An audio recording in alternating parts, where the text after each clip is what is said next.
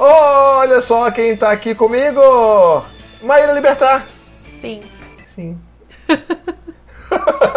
Vem. Maíra, obrigado por ter vindo, aceitado. Eu sei que você tá no meio da mudança aí do Rio. Sim, estou. Uma loucura. Eu imagino, cara. Eu nunca mais quero mudar na minha vida. Mas É, vamos lá. Eu disse isso também. Você vai me deixar, você vai ver. Mas vamos lá. Diga aí um pouco quem você é, o que, que você faz. Tá, eu Tá. sou enfermeira obstetra, atendo atualmente partos domiciliares e sou pesquisadora, professora também, mas tudo nessa área de obstetrícia e atendimento ao parto. Inclusive é a parteira que acompanhou a Anne em todos os três partos dela em casa, né? Sim, eu sempre digo assim, quando eu atendo o terceiro, que eu devo, eu devo ter direito a pedir música. Né? Não é uma coisa assim? É bem isso, né? Na verdade, vocês são só, acho que o segundo caso que eu atendo os três partos. Ah, é? né? As pessoas não têm tanto filho, né? Geralmente. As pessoas né, são um pouco mais equilibradas né, do que a gente. E eu espero que não, seja, não, não sejamos a primeira família que você atenda o quarto. Eu tenho tá essa esperança, tenho. ainda estamos precisando de uma ruivinha. Pelo amor de Deus, não, cara. Não fala isso pra Anne que dá ruim aqui a situação. Bom, eu chamei a Maíra aqui pra gente fazer dois vídeos. Esse é o primeiro vídeo e a gente vai falar um pouco sobre tipos de parto. Eu acho que é legal a gente aproveitar toda a experiência e conhecimento da Maíra pra gente falar um pouco sobre isso, né? Quais são os tipos de parto que tem aí? Então, na verdade, a gente tem basicamente dois tipos de parto, né? Formas de nascer, que são a cesárea e o parto normal. Aham. O que acontece que tem muita confusão é que existem várias nomenclaturas para, por exemplo, os partos normais. Então as pessoas falam de parto humanizado, parto natural, tem o parto domiciliar, mas na verdade, se a gente for ver, ou a gente tem os bebês nascendo de cesárea através de uma cirurgia, né? Ou através do parto normal ou parto vaginal. Tá. As outras variações são dentro dessas duas opções. Então, se a gente fosse falar sobre tipos de parto, são esses os dois tipos de parto que a gente tem. Então, de certa forma, ou as pessoas precisam, ou elas escolhem um ou outro. E, bom, qual que. Vamos tentar abordar um pouco quais são as principais diferenças, assim, para o pessoal que estiver procurando, assim, tentando entender um pouco mais o que é cada um. E aí a gente pode, talvez, passar para os principais mitos, assim, que tiver, principalmente em relação ao parto normal, e aí, Tá. aquelas coisas que você sempre ouve, tá cansada já de Tá. responder. Bom, vamos começar então pela cesárea, Tá. né? Então a cesárea, ela é, se a gente for pensar, originalmente ela foi desenvolvida para aquelas mulheres e para aqueles bebês que não pudessem ter um parto normal, ou por um problema de saúde da mãe, ou por um problema de saúde do bebê, ou alguma complicação da gestação que impedissem o nascimento fisiológico, vamos chamar assim, ou seja, aquilo que a, a- o corpo né, está preparado para fazer, que seria o parto normal, o parto vaginal. Então, a ciência médica, né, a ciência dentro da obstetrícia desenvolveu uma forma de contornar problemas. Então, a cesárea originalmente ela não era entendida, né, como uma opção de parto, que a pessoa pudesse Ah, tá. decidir, vou ter parto normal, vou ter cesárea. Ela era uma indicação médica. Então, Uhum. por exemplo, a mulher tinha um problema, não podia, era impossível nascer, ou ela- o bebê tinha uma complicação que ele tinha que ser é, retirado imediatamente para Uhum. ser corrigida. Aí se fazia uma cesárea. Então, se a gente for pensar, por exemplo, lá no, no tempo das nossas avós, né, só quem tinha cesárea era quem tinha um problema de saúde, alguma complicação Entendi. realmente era considerada assim uma situação até grave, né? Ah, minha avó teve uma cesárea, não é uma coisa muito, é, não era uma coisa muito frequente, né? Tá. O que aconteceu nessa evolução, né, da, da forma de atender partos, né, e na forma de nascer aqui no Brasil em particular, é que foi ficando cada vez mais frequente. Então a gente saiu de um momento em que quase todo mundo nascia de parto normal, inclusive de parto domiciliar, né, na geração das nossas avós, bisavós, para hoje a maioria das, das pessoas nascendo de cesárea no Brasil atualmente. É, isso acho que é legal pontuar, né? Porque a gente está falando muito de Brasil. Porque você fala assim, não, antigamente é, era uma indicação a cesárea, uma indicação médica e tal. Mas se hoje você for para outros países, hoje ainda é desse jeito, né? Sim, sim. Então, assim, eu acho que a gente poderia fazer assim um paralelo, né? Na maior parte dos países da Europa, por exemplo, o parto normal ainda é a imensa maioria dos nascimentos.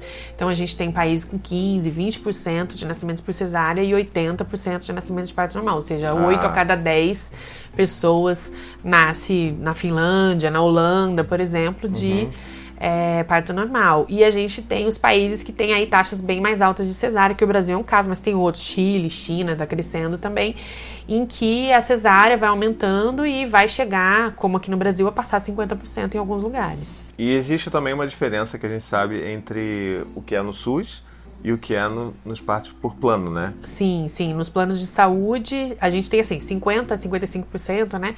É mais ou menos o geral do país. Ah, tá. tá.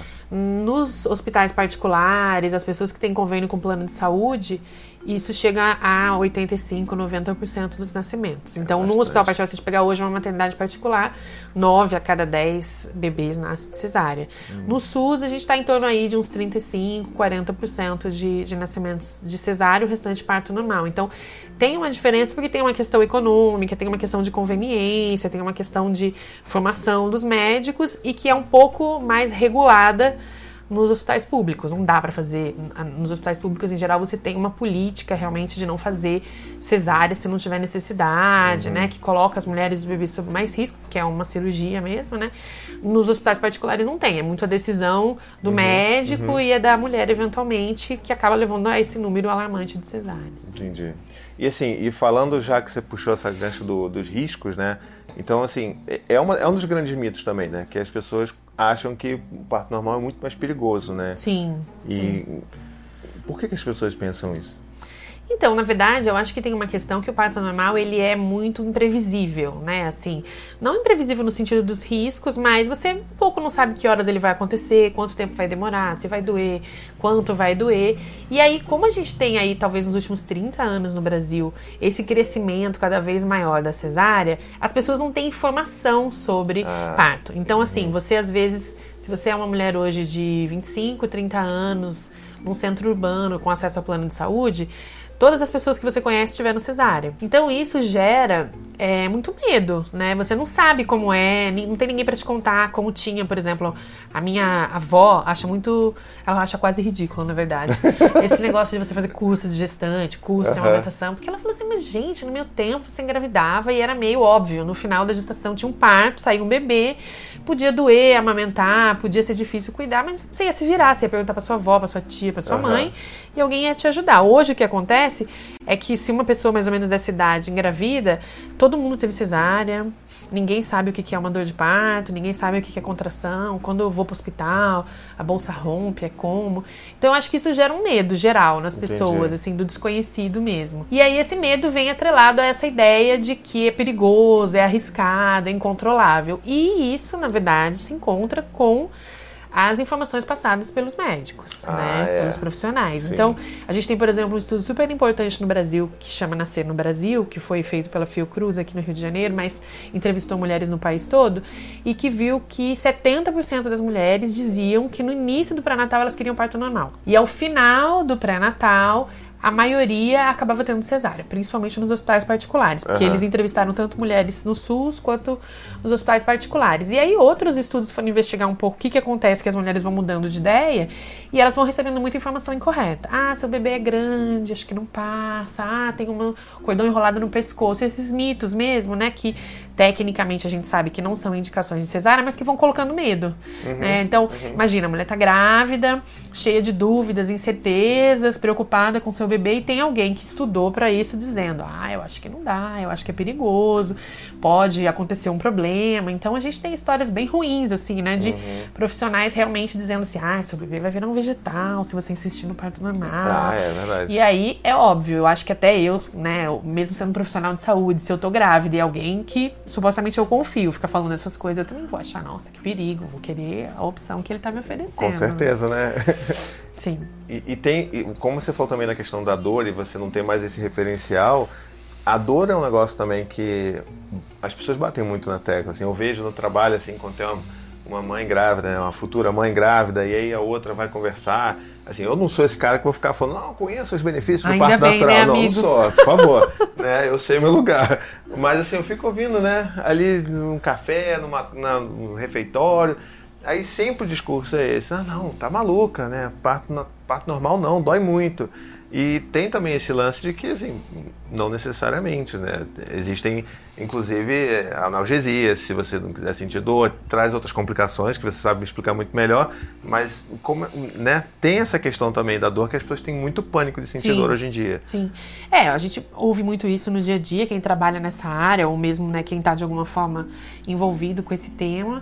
Alguns estudos feitos aqui no Brasil mesmo mostram que é, uma das principais razões que fazem as mulheres que optam por cesárea optarem por cesárea uhum. é o medo do, da dor ah, mesmo. Tá. Entendi.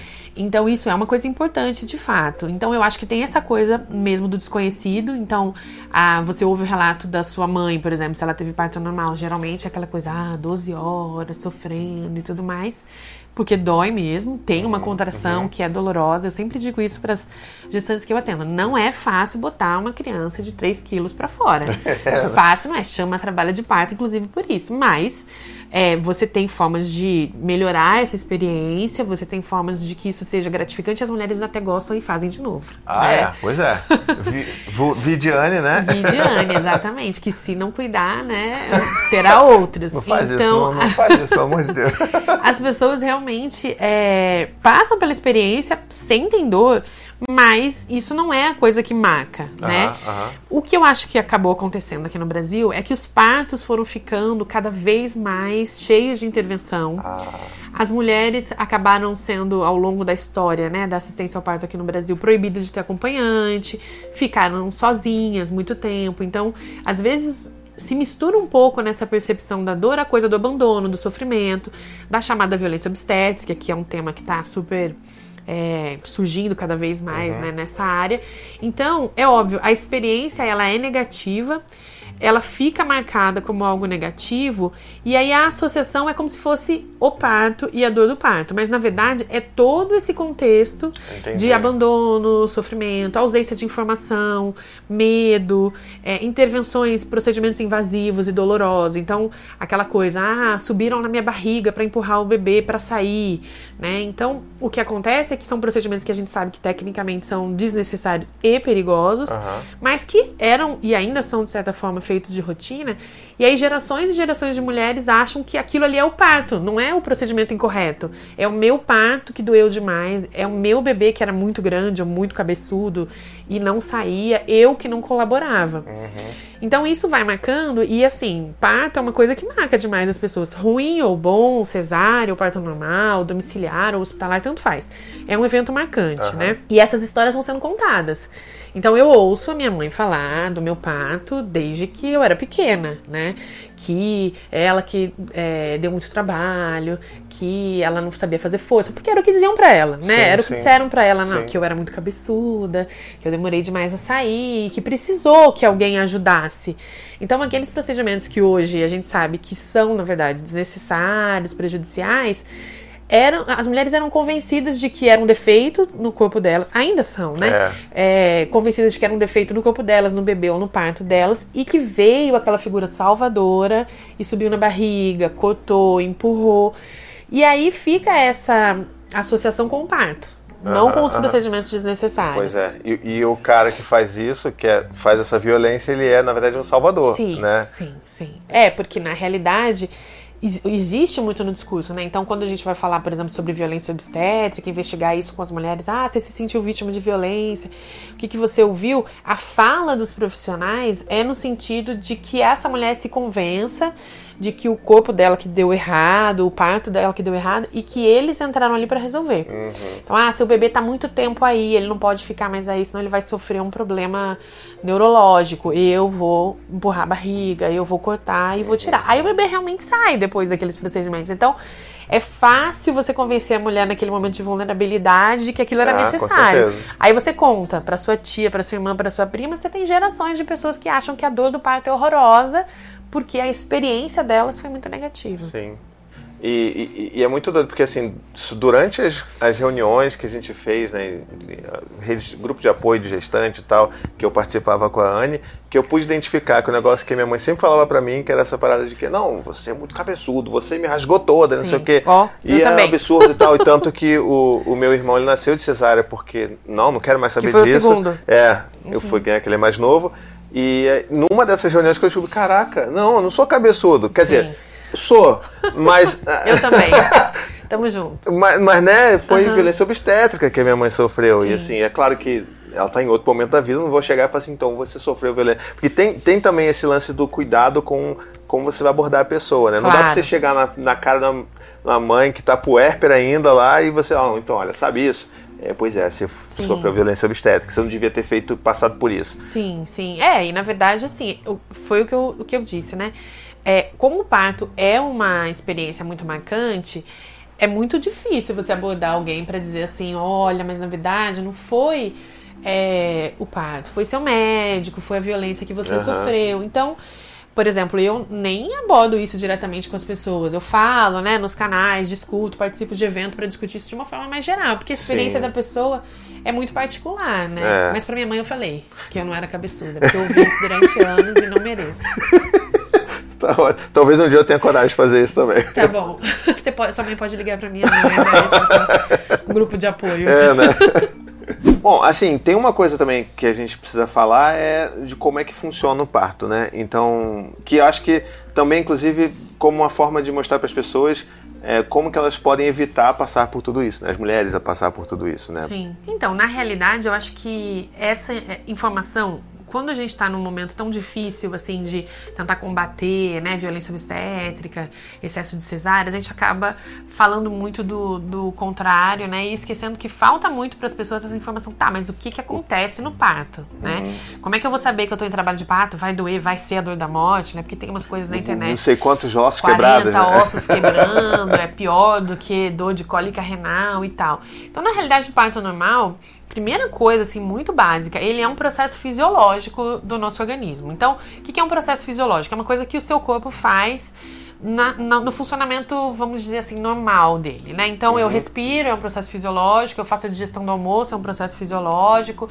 né? Nossas eliminações são processos fisiológicos. O parto, né? A gestação, o parto, se você não tem nenhuma complicação, nenhum problema de saúde, seria para ser entendido assim. Então, por exemplo, eu não ando na rua duvidando, ai, será que eu comi isso e meu estômago vai ser capaz de digerir? Será que uhum. eu não vou morrer de. Será que eu vou precisar de uma operação para é, tirar esse kibe que eu comi? Exatamente, né? Ninguém anda assim, mas o parto, por conta dessa história toda, né, que a gente está contando, acabou se transformando não num evento fisiológico, mas era para ser. Entendi. Então ele seria o final do processo da gestação. Então você está preparando, né, aquele bebê, seu organismo está trabalhando para criar de duas células uma pessoa inteira, que é uma mágica, uma né? Loucura. A gente deveria pensar que provavelmente é um momento de extrema saúde, porque seu organismo ser capaz de uma coisa é tão fantástica, e nasce uma pessoinha, já tem sobrancelha, unhazinhas e tudo mais. E aí, no final daquele processo, o seu organismo mesmo, né, a, a, o organismo da mulher, vai começar a passar por algumas alterações para permitir que esse bebê que você teve tanto trabalho para fabricar saia, uhum. né? Costumo dizer isso, a fisiologia é aquela coisa perfeita que não teria produzido, né, um bebê inteiro, uma pessoa inteira e não teria providenciado uma forma dele sair é. dali, né? Eu digo sempre, é um mecanismo de preservação da espécie. E biologicamente não tem nada mais poderoso do que isso. A gente, nós Sim. não seríamos tantos bilhões é sobre o mundo se o parto não funcionasse. Né? Então, lá no final da gestação, o organismo começa a produzir, enfim, hormônios, alterações que fazem o início do trabalho de parto acontecer, que geralmente vai acontecer com as contrações. Então, uhum. contração é dor, né? Tem uma dor associada, mas ela é, na verdade, o músculo do útero, que é um músculo igual aos nossos outros músculos, se contraindo para botar o bebê para fora, para abrir o colo do útero, que é a saída, né? Uhum. E colocar o bebê para fora. E isso vai acontecendo, né? Geralmente, a princípio, com intervalos, a cada 10 minutos, 8 minutos, 5 minutos, 3 minutos, até que o bebê nasce. Esse processo demora um tempo. Uhum. E as pessoas têm muito essa confusão. Então, de vez em quando, por exemplo, ah, acontece um caso complicado de parto normal, sai na mídia, as pessoas falam assim: ah, mas ela ficou oito horas sofrendo com dor, que absurdo deixarem a mulher sofrendo oito horas com dor. Mas um parto de primeira vez demora 8 a 12 horas, que é o processo dessas contrações irem gradualmente uhum. preparando né, o útero, abrindo essa saída para o bebê sair. Né? Seria muito violento para o bebê se, sei lá, em meia hora é tudo acontecesse e esse monte de contrações para colocar o bebê para fora fossem concentrados assim. Então tem um tempo de preparação e tudo mais. E esse tempo é que a gente não tá mais acostumada a esperar, nem os profissionais e nem as famílias, né? Existe, óbvio, uma conveniência assim social de você marcar a hora, se planejar quando é que você vai sair de licença, né? Não ter que sair de madrugada e tudo mais. Já prepara o mapa astral. Exatamente. Exatamente. E o parto, ele não acontece assim. Ele, algumas pessoas vão entrar em trabalho de parto com 37 semanas, outras com 42, umas à noite, outras de manhã. Então, como todo processo fisiológico, a gente não controla, né? Sim, sim. E aí, é isso. Primeiro parto, 8 a 12 horas sentindo contração. Essas contrações estão associadas, de fato, a uma dor até que o, o bebê nasça. E aí, a ideia do parto, do conceito de parto humanizado, né, que também é, muito frequente né, na, dentro desse tema, é que você consegue oferecer formas dessa experiência, apesar da dor existir, ela ser satisfatória, ela ser favorável, uhum. ela ser positiva. Então, você usa técnicas não farmacológicas, não medicamentosas de alívio da dor, então uma massagem, uma pessoa ali do seu lado te ajudando, né, a ficar em posições mais confortáveis, sugerir um chuveiro, essas coisas todas, compressa morna, piscina e tudo mais, fazem com que as mulheres é, passem pela experiência do parto com essa dor, mas de uma forma uhum. que elas fiquem satisfeitas depois, né? Verdade. Se sintam respeitadas e tudo mais. Verdade. Assim, só pra avisar você que tá assistindo aí, tu fala assim, pô, por que, que a Anne não tá? Por que, que esse cara tá fazendo aí, né? Eu sei, gente, desculpa. A Anne tá com um negócio na vista, não queria aparecer com o olho inchado. Não é conjuntivite, né? Mas é uma coisa que ela pegou ali. Sim. Então ela me mandou aqui para substituí-la. Tá, tá, bom? Tá bom. Coisa que eu nunca vou conseguir fazer. Sim. Mas o que você falando isso. A gente vai aceitar você. eu tô falando bem pouco, então assim. É, uma coisa que eu, você falando isso tudo é, me fez lembrar bem que era uma coisa que ela sempre falava, acho que com outras pessoas, para ela mesma, para mim, e pra, inclusive explicando o parto pro Dante quando ele, ele, né, ele já era maior e o irmãozinho estava chegando, uhum. e agora quando a Maia chegou, é, ela falava assim: olha, eu, a mamãe vai sentir dor, mas é uma dor boa, porque vai trazer uma coisa boa. Né? Então você acha que desassociar o, o, a dor pela dor por ser ruim, né? de, dessa coisa de que vai, vai vir uma coisa boa mesmo, né? Sim, é. você vê que as crianças, por exemplo, às vezes entendem mais fácil do que os adultos, né? Oh, com certeza. Então, no parto da Maia, por exemplo, os dois, né, o Dante e o Gael, estavam ali em volta, vendo a Anne sentindo dor, mas achando aquilo ok, né? É. Normal. A gente fala isso às vezes para uma pessoa adulta, vai falar assim, mas como assim? Vai ficar sentindo dor e tudo mais. Então, eu acho que culturalmente a gente associa muito a dor a alguma coisa negativa e que precisa ser removida. É. Então, essa coisa, assim, né, né, é, é muito difícil no parto, porque é uma dor que você deveria entender como bem-vinda. Ela tá vindo para trazer o seu bebê, né? Dor nas outras situações da vida, a gente quer usar um analgésico, fazer alguma coisa para uhum. acabar com aquela dor, Exato. né? Então isso é um processo durante a gestação, assim, você entender que você vai passar por um processo que é doloroso e que você vai gostar. É meio doido. Bom, pra gente. A gente já tem bastante material aqui, né? A gente tem que encerrar esse vídeo em algum Sim. momento. Eu vou tentar jogar para você uma pergunta que eu lembro que era muito uma coisa que a Anne sentia no início, quando ela engravidou do, do Dante, né? Que é esse sentimento de estar tá perdida, né? Quando ela começou a perceber que os médicos do plano estavam empurrando ela para uma cesárea e ela falou assim, cara, mas e agora? O que, que eu faço? Como é que eu, como é que eu faço para ter um parto normal? Sim. E como é que as pessoas fazem isso? Então, hoje nós estamos num momento até assim favorável para isso, né? uhum. né? Você encontra muito mais informação é, de boa qualidade tem muito mais espaços, né, em que você pode, né, uma família, uma gestante pode encontrar é, essa ajuda, né. Eu recomendaria, em particular, os grupos de gestante. Então, a gente tem a hum. figura da doula, né, que são pessoas que fazem especificamente esse tipo de apoio, não só na gestação, mas no parto mesmo. E os grupos de gestante, que hoje nós temos, eu acho que, assim, inúmeros em todo o país. Eles geralmente são gratuitos e abertos, porque a ideia é justamente compartilhar informação em geral, outras mulheres que já passaram pela experiência de uhum. parto uhum. ou profissionais que trabalham com isso, justamente abrem um espaço para as mulheres que estão acabaram de descobrir que estão grávidas ou estão grávidas procurando é, um caminho, né, para fugir desse parto violento, para fugir dessa cesárea desnecessária, possam falar e perguntar e trocar experiências entre si. Então, assim, aqui, por exemplo, no Rio de Janeiro, eu já perdi a conta, deve ter uns 20 ou 30 grupos de gestantes, tudo quanto é bairro, mais de um no mesmo bairro. Não era a realidade que a gente encontrava, sei lá, 5, 6 anos atrás, Não, né? Houve um tipo, crescimento um ou dois grande. naquela época, né? Tem bons grupos na internet também de discussão sobre parto, incentivo ao parto normal. Acabou aparecendo muito na mídia também, né? uhum. né? Então, uma ou outra pessoa conhecida, famosa, que teve parto normal. A gente teve algumas, algumas ações bem importantes do Ministério da Saúde para isso. Então acabou crescendo muito isso. Então eu acho, se eu pudesse assim, dar uma dica para conseguir escapar né, um pouco desse cenário negativo, seria procurar um grupo de gestante, Legal. um grupo de incentivo ao parto normal. E a partir desse primeiro canal, aí você vai encontrar quais são as opções na sua cidade, quem são as equipes, os hospitais, tem doula, não tem uhum. doula, livros para ler. Eu acho que assim é, é o, o jeito mais rápido de chegar na informação. Ótimo, tá ótimo. Obrigado, Maíra. Obrigado por ter vindo. Não é obrigado por ter vindo que a gente vai gravar outro vídeo agora, tá, né? Tá então. Então, olha, se você quiser acompanhar o trabalho da Maíra, que infelizmente está deixando o Rio agora, a gente está com o coração partido. Só, assim, um pouco, porque eu vou continuar vindo. Né? Ah, é. Cursos e tudo mais. Ela dá cursos, ela faz palestras, faz um monte de coisa incrível. Eu vou deixar o link aqui das redes sociais dela, Instagram, Facebook, essas coisas Sim. todas, né? Coisas de jovens. Aí você vai lá e segue ela, acompanha o trabalho dela. Tá bom, tá bom? obrigada. Obrigado de novo. Um beijo, até a próxima e tchau, tchau.